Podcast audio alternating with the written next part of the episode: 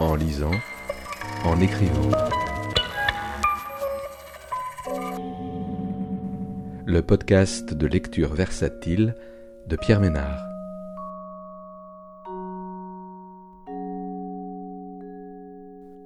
Aujourd'hui, La maison indigène de Claro, paru aux éditions Actes Sud en 2020. En 1930, l'architecte Léon Claro, grand-père de l'auteur, fait bâtir au pied de la Casbah d'Alger une maison indigène qui multiplie les emprunts à divers esthétiques orientalistes pour parvenir à un simulacre d'authenticité. Albert Camus en tire l'un de ses premiers textes littéraires, La maison mauresque. Dans ce récit composite, foisonnant d'associations, de rebonds et de détours, Claro se lance dans une enquête poétique où s'enchevêtrent coïncidences historiques, artistiques et familiales. Dans les plis du temps et le désordre des pièces, la révélation que notre cerveau et notre mémoire en savent plus long que nous. Les défunts récalcitrants. Le hasard, qui est peut-être l'autre nom d'une désinvolture matérialiste propre à l'univers, a donc voulu que l'architecte à qui l'on doit cette maison indigène soit mon grand-père paternel. Le hasard, le même, un autre, s'est plu également à chaîner la vie de Camus à celle d'un poète assassiné, Jean Sénac, qui était par ailleurs un ami de mon père et dont je n'ai pas oublié l'effrayante barbe, puisqu'il vint plusieurs fois chez nous à la fin des années soixante, en banlieue parisienne, mais qu'avait-elle de Paris, cette banlieue, quand j'étais enfant J'ai dit enfant, j'aurais pu dire dernier-né, benet, poreux, prompt à m'écorcher en tout cas, toute circonstance, stupéfiée par les rires et les raisons de rire de ces adultes qu'une allusion pliait en deux comme une charnière. Le vin coulait, de la carafe au verre, des verres aux lèvres, des lèvres au néant. Longue était la table longue et étroite, mais si larges les gestes, si volatiles les conversations qu'en retombant en fin de soirée, elles m'aidaient à ne pas m'endormir tout à fait. Un poète venait chez nous, il parlait, mâchait, ses yeux me transperçaient. Le dimanche devenait forain, son front me toisait. Le métier de vivre, tout comme son sombre revers, m'intriguait déjà. Parce qu'un troisième larron n'est jamais de trop, voici qu'en plus de Sénac et Camus à jeter dans l'escarcelle familiale, je vois appliquer, inopinément jailli du ventre de la maison indigène, la silhouette d'un autre architecte, un certain Le Corbusier, éphémère passager lui aussi de cette maison nef, au bord de laquelle mon grand-père embarqua le patron en 1931, lors d'un mémorable séjour, même si Corbu rechercha bien vite la fraîcheur d'une maison close plutôt que de fouler d'un pas maîtré les rues incandescentes de la capitale algérienne, mais je reviendrai sur cette escale indue et ce harem opportun. Trop tard pour fermer les portes. Voilà que dans cette maison de plus en plus hantée et de moins en moins mauresque s'infiltrent d'autres fantômes, de plus discrets qu'idam. Des peintres de l'école d'Alger, à la vision pastel, aux sanguines alanguies, parmi lesquels Sauveur Galliero, ami de Sénac et de Camus, ainsi que, tiens donc, le frère de mon grand-père, Émile Claro, mort en vaste solitude à Nîmes en 1977, et dont les toiles trônent et traînent aujourd'hui dans les nécropoles des ventes aux enchères et les recoins de ma cave, certaines quand même sur nos murs, offertes au soleil, comme oubliées par la curiosité.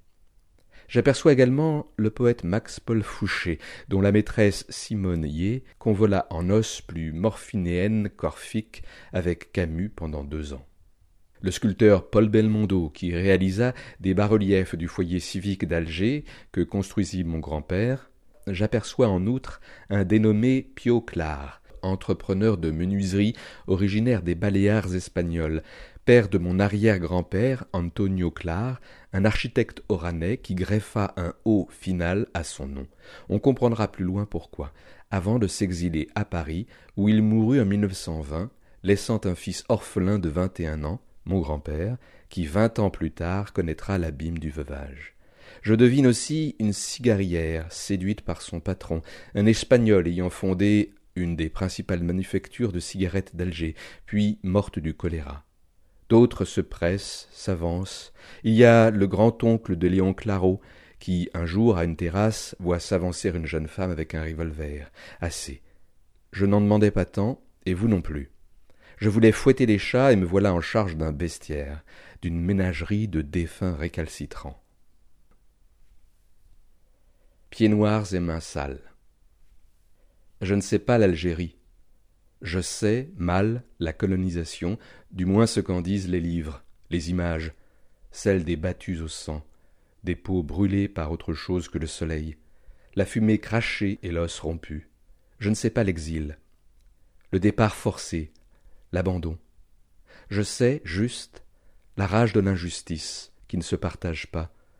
Je sais, de loin, de très loin, le passé, l'année 1962, le soulèvement final des invisibles, la panique des installés depuis tant et tant, et les beaux bateaux lestés de meubles comme un cargo de colère, la ligne d'horizon où tremblent ces paysages noircis d'Ekbatan, par lesquels s'ouvre un livre de Guyotat qui deviendra tôt mon Iliade. Je ne sais pas Alger, ces ruelles où se déhanchent des ânes, ces côtoiements et ces évitements, et sa mère quittée par de prétendus ancêtres pour un presque toujours. Je sais en revanche les propos âcres et comme noircis au charbon des pieds noirs leurs allusions rouillées, tout ce fastidieux rituel de la nostalgérie où clapote l'amertume et quelque chose de moins suave. Je ne sais pas la famille, pas vraiment, moule brisé, vase fêlé, d'où coule pire que le sang, le vin, le rouge qui ne sait que tacher, et qui draine jour après jour, nuit après nuit, son coupable cortège d'outrage. Je ne sais pas l'arabe, rien de ses signes, de ses sens, de sa gorge. Je sais la coupure, le rejet, le déni. Je le sais sur les doigts de la main qui se cache dans la poche quand il faut l'attendre au proche. Je connais mal le chemin de mémoire, ignore l'art du souvenir, me méfie des legs. Je sais en revanche l'oubli, son vertige, sa facilité, sa lâcheté protectrice, ses ruses salvatrices. Je sais aussi qui sait, qui se rappelle encore et pourquoi. Je sais peut-être pourquoi je ne sais pas, n'ai pas voulu longtemps savoir. Je ne sais pas l'héritage, la transmission, mais je sais le poids de leur ombre, la ténacité des choses tues.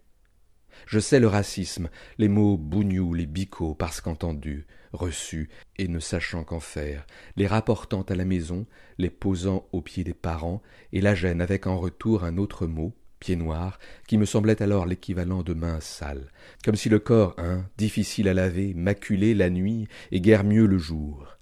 Je ne sais pas l'architecture, mais je sais, je crois, le plan.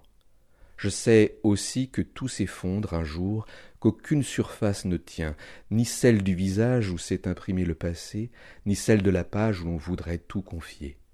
Je ne sais pas le respect aux oubliés, pas encore. Je sais surtout les livres, ceux que je parcours en somnambule, dont je bois goulûment chaque syllabe, ceux que je noircis à mi-chemin entre fièvre et orgueil. Mais je ne sais pas, pas toujours, d'où ils viennent, ces livres, ceux que j'écris, et que j'imagine sans père ni mère, ignorant à dessein quel chemin en eux emprunte la goutte de sens, celle qui descend inexorablement la vitre, et quel vent la malmène. Je sais que pour en savoir plus, je dois retourner dans la maison mauresque.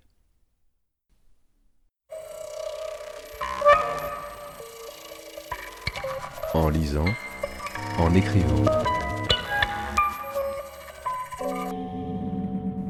Le podcast de lecture versatile de Pierre Ménard.